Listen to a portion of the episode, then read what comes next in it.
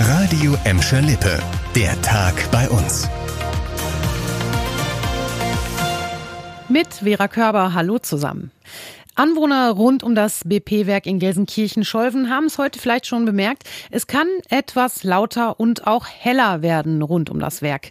Das liegt daran, dass nach dem großen Check-up in der Raffinerie die betroffenen Anlagen wieder in Betrieb genommen werden.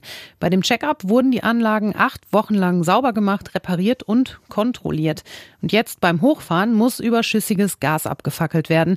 Und das kann Lärm und einen hellen Lichtschein verursachen. Deshalb bittet BP die Anwohner in Gelsenkirchen Gelsenkirchen-Scholven auch um Verständnis.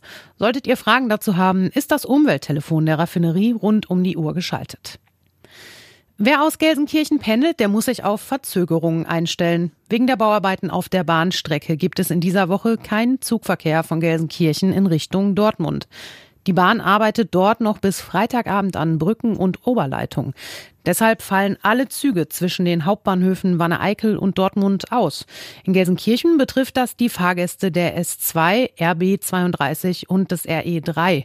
Sie müssen jeweils in Wanne-Eickel in Ersatzbusse umsteigen und dadurch kann sich die Fahrzeit verlängern.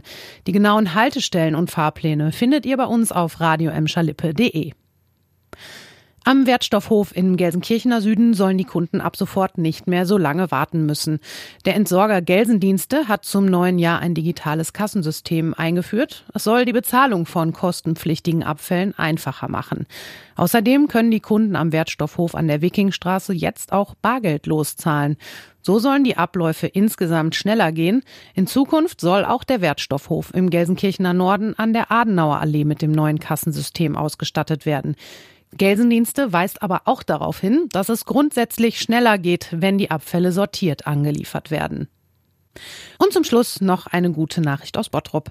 Das Parken in der Bottropper Innenstadt bleibt weiterhin kostenlos. Das hat die Stadt Bottrop heute bekannt gegeben.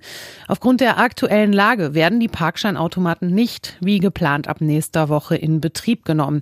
Weil es bisher so aussieht, dass der Lockdown noch verlängert wird, will die Stadt einen kleinen Anreiz schaffen, in der Innenstadt einzukaufen.